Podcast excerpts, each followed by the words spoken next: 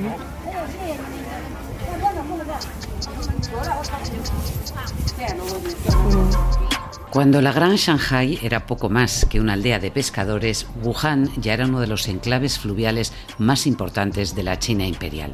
Hoy, con 11 millones de habitantes, plagada de rascacielos y grandes avenidas y con algunas de las mejores universidades del país, intenta recuperar una cierta normalidad, sea lo que sea eso, y sobrevivir al estigma de ser el lugar donde surgió la mayor amenaza global de nuestro tiempo, el SARS-CoV-2 que tiene paralizado al mundo.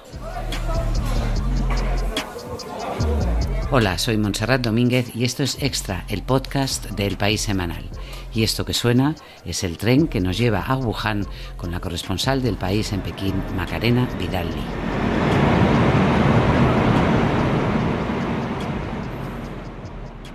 Hola Macarena, ¿cómo estás? Hola Monse, ¿qué tal? ¿Cómo va todo? Bueno, aquí bien. Oye, llegaste a Wuhan hace apenas unas semanas en cuanto se levantó el bloqueo a la ciudad. ¿Fue complicado llegar hasta allí? ¿Os pusieron muchas restricciones? Eh, la obsesión que se tiene aquí en toda China, eh, y es una obsesión bastante natural, es eh, que no, no haya una segunda oleada y entonces tener muchísimo cuidado de mm, controlar los movimientos de cada persona para, para poderla localizar en caso de que haya un, eh, repunte, ¿no? un nuevo foco. Eh, y en el caso de Wuhan, pues eh, es todavía mucho más extremo, ¿no? El, cuidado que están poniendo. Y para llegar allí, pues fue un poco así. Tuve que recolectar un montón de documentos que incluían, pues, el permiso de mi comunidad de vecinos, de, de mi comunidad de barrio, eh, eh, demostrar mediante una aplicación de móvil que no tengo coronavirus, eh, tener también un, un, papel de mi empresa diciendo que me autorizaba a viajar. Y con todo esto, pues eh, pudi pudimos comprar un, eh, billete de tren y en el, en una vez en el tren eh, volver a mostrar otra vez todos los papeles. Eh, al ser extranjera me dijeron que, yo tenía más riesgo de tener coronavirus, entonces eh, me sacaron del asiento en el que iba y me pusieron en una parte del tren que iba vacía y me estuvieron tomando el, el, el, la temperatura cada hora o así hasta que llegó el tren a Wuhan y de ahí ya pues eh, otra vez volver a enseñar todos los papeles a la policía, eh, comprobar que todo estaba correcto, comprobar en qué fecha había entrado a, a China, eh, bueno, eh, una, casi una hora de, de, papeleos para, para ya porque por fin dijeran, pues ya puede, puede usted mm. pasar, eh, tal, bienvenido a Wuhan. ¿no? ¿Y qué te encontraste al llegar a, a Wuhan? ¿Cómo estaba la ciudad? Pues eh, llegué el día 1 de abril y para entonces todavía la ciudad estaba cerrada. Se podía llegar, pero no se podía salir. Y lo de llegar era una cosa muy reciente, se, podía desde hacía solamente dos días o así. Y entonces eh, ese día Wuhan todavía estaba vacía. Había muy pocos eh, coches por la calle, eh, casi todo estaba cerrado eh, lo que sí había, llegué por la noche, eh, había un espectáculo de luces en el río, en el Yangtze, que es lo que da forma a la ciudad, eh, donde en, en, caracteres chinos se daban mensajes de ánimo, ¿no? diciendo vamos a salir de esta, ánimo Wuhan. Y eso me, me pareció muy, muy conmovedor, ¿no? Eh, y ya cada día, a partir de entonces, cada día se abría todo un poquito más. Cada día se, atrevía más la gente a salir, porque uno de los eh, problemas que hubo es que, bueno, problema, eh, una de las eh, cosas es que la gente al principio, aunque les dejaran, no se atrevían mucho a salir por miedo a los contagios. Al haber casos asintomáticos, pues eh, decían, no, no, yo no quiero salir porque volvemos, a, no quiero volver a pasar otra vez por todo lo que hemos pasado. Fueron 76 días, acordaros, lo que estuvo Wuhan encerrada. Pero ya al principio los, eh, los jóvenes primero, luego ya las familias eh, con eh, niños pequeños, eh, fueron saliendo y en cuestión de una semana ya casi, casi, casi era, era una ciudad normal en cuanto a cantidad de, gente por la calle, en cuanto a tráfico, ya había atascos. Eh, los que cuando yo me marché al cabo de 14 días todavía no se atrevían a salir eran, eran los mayores. Ellos, ellos decían que, que hasta que no esté comprobado y recomprobado y vuelto a comprobar que, que ya no hay eh, coronavirus, que ellos no, no querían salir, que no se atrevían.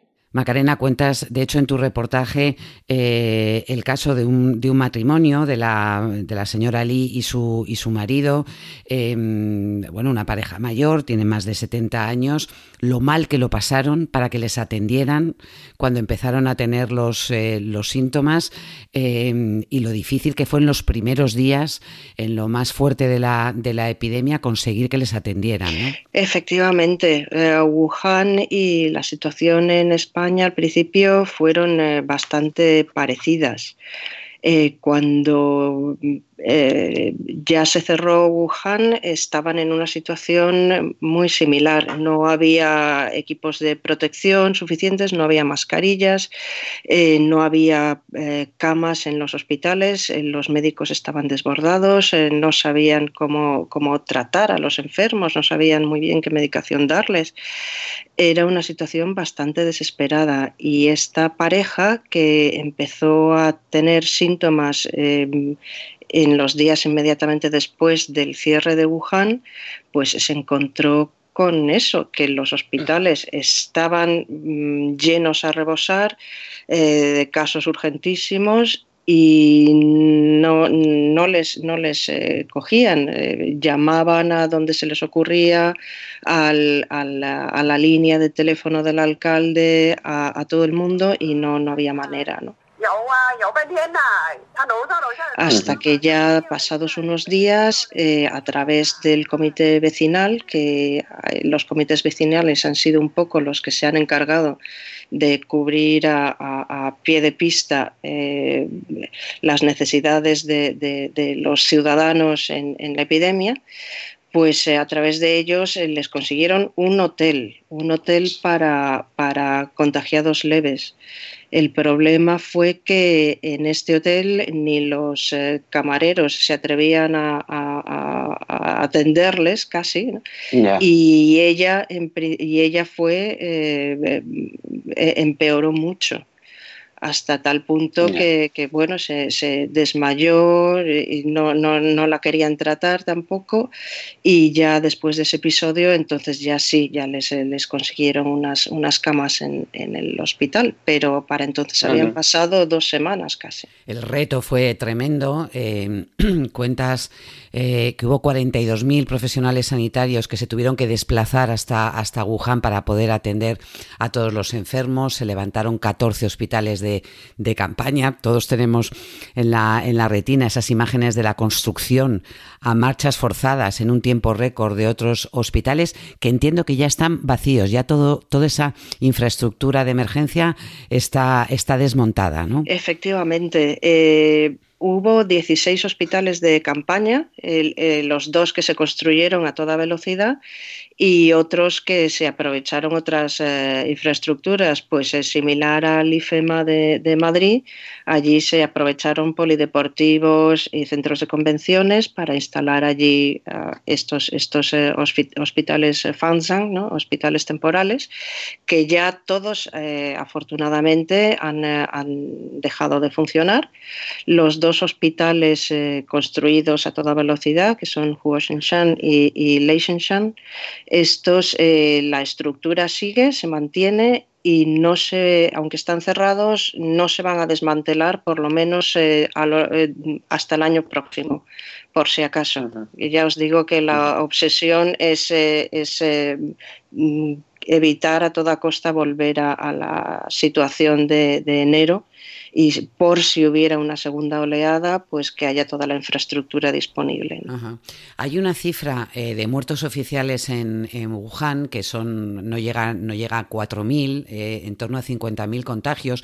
La verdad es que en las últimas semanas parecía que no se había producido eh, ninguna más, pero esta misma semana nos has contado, Macarena, en el, en el país que se había producido o se habían detectado algunos casos nuevos. ¿Es preocupante? O sea, ¿puede ser señal de un nuevo rebrote o es sencillamente unos casos concretos que están bien aislados? Pues eh, es un poco la pregunta del, millón. Eh, son, en principio son seis casos aislados, son los eh, seis casos en una misma urbanización, en un bloque de viviendas.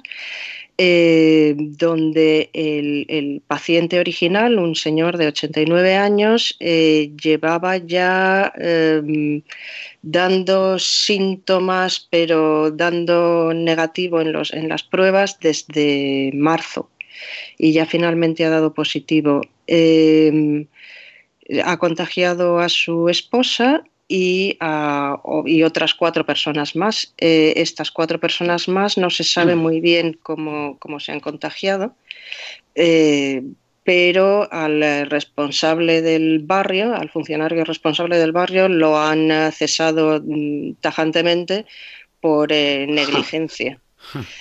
Y, y bueno, el, el, episodio ha sido tal susto para las autoridades de Wuhan que, como habréis eh, visto estos días, han decidido eh, someter a pruebas de coronavirus a los 11 millones de habitantes de, de la ciudad, que se dice pronto. ¿Y hay capacidad para hacer 11 millones de, de test? Pues eh, vamos a ver. Eh, según a quien preguntes, te dicen que sí y según a quien preguntes, te dicen que no. Eh, los, han dicho además que lo quieren hacer en 10 días y eso sí que es más de un millón de, pruebas al, al, día. En principio parece complicado. Van a empezar, eso sí lo han dicho, por los grupos de riesgos, los ancianos, las eh, zonas eh, de mayor pobreza, para garantizar que estos están, están, eh, son los primeros que quedan controlados. ¿no? Veremos a ver si al final son 10 días o, qué. En cualquier caso, es una, es una tarea titánica, ¿no? 11, 11 millones y a pesar del tiempo, en teoría, que nos llevan de, de ventaja de conocimiento del virus. Lo que ocurre, Macarena, es que em, eh, cómo, cómo, este virus se desarrolla, cómo contagia, esos falsos negativos, esos falsos positivos, siguen, em, seguimos sin saber muy poco. Y de hecho, eh, cuentas cómo en, en, el mercado donde ocurrió todo, que sigue cerrado a cal y canto, em, los únicos que pueden trabajar allí absolutamente protegidos desde el cabello hasta la punta de los pies son investigadores que tratan de encontrar muestras que ayuden a entender mejor cómo se produjo esa primera mutación del virus del, animal, del pangolín o del murciélago hasta los humanos, ¿no? Sí, eh, este el, mercado de Juanan eh, es, eh, ha quedado completamente cerrado, es eh, ya simplemente una, concha vacía, donde apesta a, metros de distancia, porque lo cerraron tan de un momento para otro que allí quedó todo, ¿no? Todo la, carne congelada, todo es, bueno, es, parece que es bastante dantesco lo que hay allí dentro, ¿no? Y efectivamente están, están eh, rastreando. El día que nosotros eh, fuimos, pues eh, encontramos a unos investigadores que nos dijeron eso, que estaban tomando muestras y rastreando, pero tampoco nos quisieron dar más detalles. no está, según China, tan claro que el origen sea precisamente ahí. Si es verdad que los, las dos terceras partes de los primeros casos estaban relacionados con el, con el mercado, pero una tercera parte no.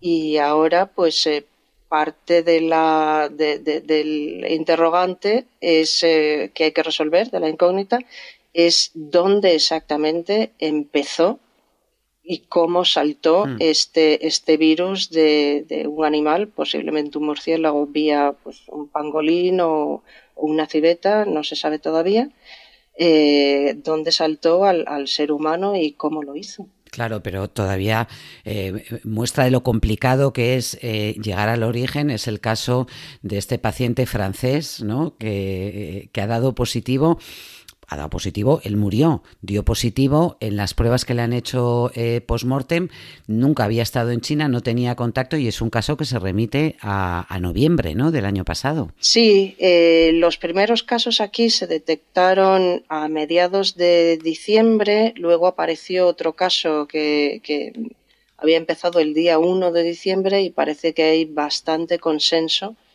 en que el virus ya estaba circulando en noviembre y quizá incluso en octubre, ¿no? Aprendiendo, porque esto, esto va así, aprendiendo cómo mejor eh, infectar a los, a los seres humanos. ¿no? Oye, cuéntanos em, cómo está en estos momentos el tira y afloja entre Estados Unidos y, China, porque recordemos em, que el propio presidente Trump em, no, no se cree que el virus eh, haya llegado de una mutación de un, de un animal a un humano. ha dado a entender que podía ser de un, de un laboratorio precisamente de, de, Wuhan. Y hace poco China respondió con un, con un vídeo en un, en un tono así festivo, utilizando muñequitos tipo, tipo Lego. December. Strange pneumonia cases reported. Roger that. January. We discovered a new virus. So what? Un poco para pasarle por la cara a Estados Unidos que no se creyeron sus advertencias cuando la cosa se empezó a poner seria en, en, febrero y que ahora les echan les echan la culpa, ¿no? Mm, sí, el vídeo el, vídeo está está gracioso es eh, y bueno eh, cumple su función, ¿no? Que es eh, utilizar las propias palabras de de Estados Unidos para, para demostrar lo, lo, poco consistente que es eh, su postura. ¿no? March. Our numbers are now dropping. Impossible. Look at Italy. Eh, Macarena, eh, estáis viviendo, ahora tú estás en, en, Pekín, ¿cómo es esa nueva normalidad? Porque eh, es verdad que se puede hacer vida, em, están los negocios abiertos, funciona, la calle están, están los coches y los atascos, me has dicho que han, que han regresado, pero ahora tenéis, hay un control eh, de, los, eh, de los ciudadanos, de sus movimientos, eh, de con quién se han relacionado precisamente para poder rastrear posibles contactos o focos de, de, contacto. Y tú en tu móvil tienes esa famosa aplicación que te da luz verde o no para acceder a qué, por ejemplo. Pues eh, sí, os, os, hablaba antes de la aplicación que, que, tuve que utilizarla para entrar en Wuhan, eh, desde luego para salir, y ahora es, es parte de nuestras vidas absolutamente. ¿no? Eh, esta aplicación lo que hace es que controla tu, tu geolocalización para saber dónde has estado y, con ello pues saber si has estado en alguna zona de riesgo o has estado cerca de alguna persona con, síntomas o algún paciente ¿no? o alguien, alguien sospechoso de, poder eh, tener coronavirus. Si no tienes eh, nada, eh, te sale un código verde y entonces puedes entrar en, en, los sitios, en los edificios, en los centros comerciales, en el metro si te sale naranja o roja, entonces eh, quiere decir que es posible que tengas el coronavirus y tienes que quedar bajo, bajo observación. Y entonces, em, inmediatamente, si esto pasara, pues eh, se pondrían en contacto con tu comité de barrio y te pondrían en, en cuarentena. Bien en casa, como fue mi caso al volver de Wuhan, o bien en un eh, centro designado, un, hotel o un hospital. O sea que si das, eh, si hay una señal de alarma eh, en, tu móvil, tienes que quedarte aislada de nuevo. Sí, te toca, te toca cuarentena y, comprobar durante 14 días que no, que no desarrollas síntomas. Y doy fe de que el cumplimiento de las cuarentenas aquí es muy estricto. ¿Ah, sí? ¿Por qué? Pues eh, al volver de Wuhan, eh, como os decía, eh, tuve que, hacer una, todos los que volvemos de Wuhan la, hemos tenido que hacer. entonces te, meten en casa, te ponen un sensor en, la puerta, un sensor de la policía, que está conectado eh, directamente, le llega, si esa puerta se abre, le llega una señal en el teléfono a una persona que te hayan designado del comité de, barrio. Y entonces, eh, bueno, eh, te, preguntan por qué la has abierto y, si es que te has escapado, pues te, puede, te puedes buscar hasta la expulsión de China, ¿no? Eh, las únicas razones por las que puedes abrir esa puerta son para dejar entrar a quien te traiga eh, la comida que te traigan, no a quien te la traiga, eh, para sacar la basura o para ir al médico. Son las, las, únicas razones. Y para sacar la basura también, en mi caso, fue, fue bastante estricto porque tenía que pedir permiso, entonces ellos me decían, ahora puedes dejarla. Y cuando era ahora, era que había una persona detrás de la puerta que se pone, que, que, que la bloqueaba para que yo no la pudiera abrir del todo, entonces por la ranura sacaba la, la bolsa esa persona la cogía e inmediatamente volvía a cerrar la puerta. O sea, yo nunca le vi la cara a esta persona. Así que te digo, son, sí. Son unas medidas de control social eh, y de aislamiento, eh, bueno, mucho, mucho más eh, serias y, claro, distribuidas de una forma, esos comités de, barrio que ejercen una, una vigilancia sobre las, las, personas que es, es inconcebible en, en, en Europa. Tengo curiosidad por saber también, Macarena, em, a raíz de la muerte del, doctor Lee, del, jovencísimo oftalmólogo de, Wuhan, que fue el primero en alertar a sus eh, colegas de que se estaban empezando a, ingresar pacientes con un, con un tipo de SARS, con una, con una neumonía que le recordaba al SARS que la policía se le echó encima y le, y le amenazó y él, por tanto, dejó de, alertar a sus compañeros y que luego murió un mes después y que se convirtió un poco en símbolo de esa, eh, de esa opresión eh, policial y del, y del, Estado chino. ¿Qué ha ocurrido con los, eh, con los disidentes? Porque hemos visto circular un número de vídeos para protestar, para quejarse por el trato a los enfermos, por la falta de, de medios. ¿Todo eso han conseguido acallarlo las autoridades chinas? O sigue estando allí? Eh, eh, sigue estando, eh, pero muy de una manera muy reducida y bastante silenciada. En Wuhan, por ejemplo, hay, hay ah, sobre todo familiares de gente que falleció, que quiere pues dar un poco de dignidad a sus muertos y les han dicho que no, que no hablen con, la prensa. ¿no? Eh, yo hablo en el reportaje de un disidente que cuenta que, a él le gustaría mm, recolectar ¿no? los nombres de, todos los fallecidos y hacerles algún tipo de, página web en la que se recuerde quiénes fueron, ¿no? Y dice que esto ahora mismo es, es, es imposible de, de hacer.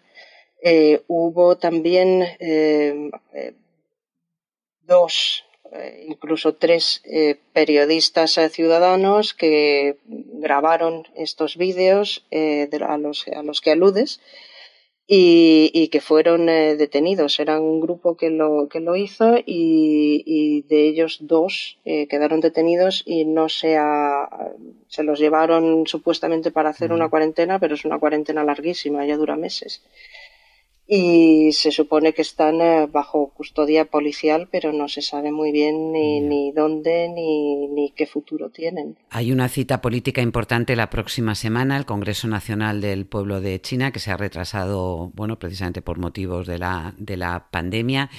Mm, ¿Qué, qué, puede, ¿Qué se puede esperar de ese, de ese Congreso? ¿Crees que habrá alguna sorpresa o, o no?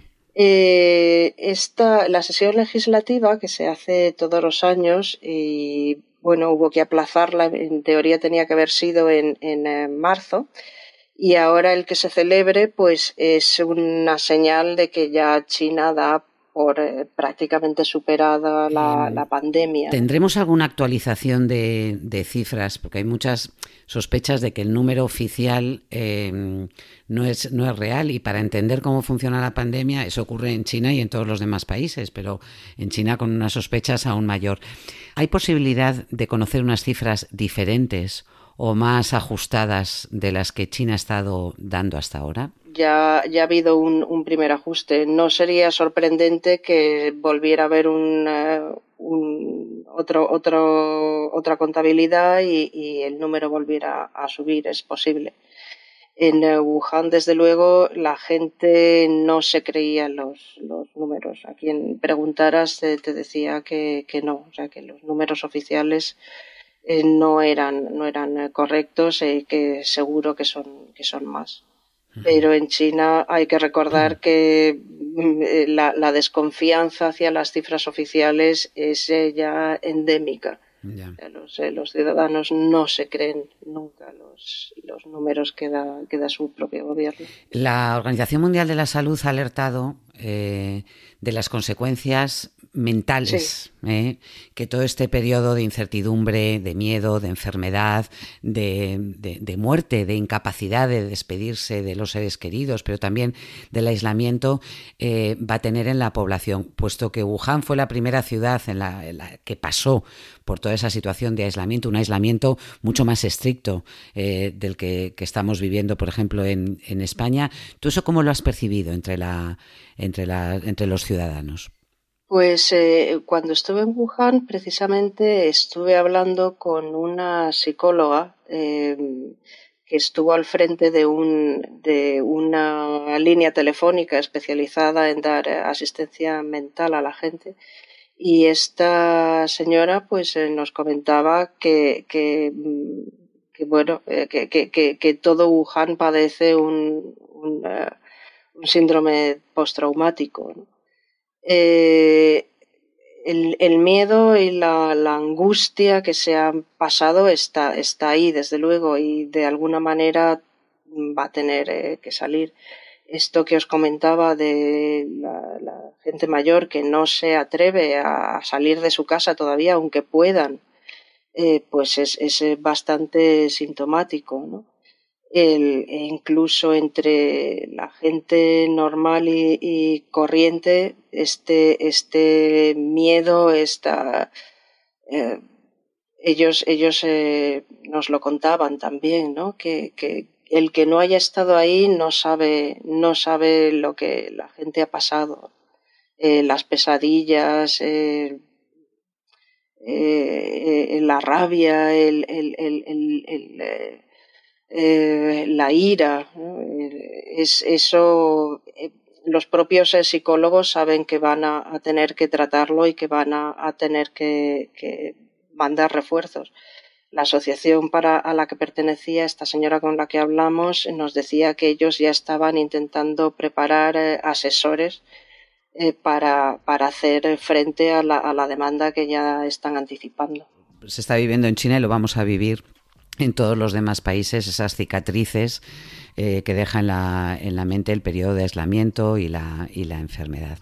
Macarena Vidal muchísimas gracias por esta conversación, por este reportaje, este regreso a Wuhan y, ánimo, porque todavía eh, te queda por delante muchas jornadas de contar, de informar y de explicarnos cómo, cómo avanza China en la contención y ahora en tratar de encontrar la solución médica también al, al coronavirus. Gracias, Macarena, un abrazo, cuídate mucho. Gracias a vosotros.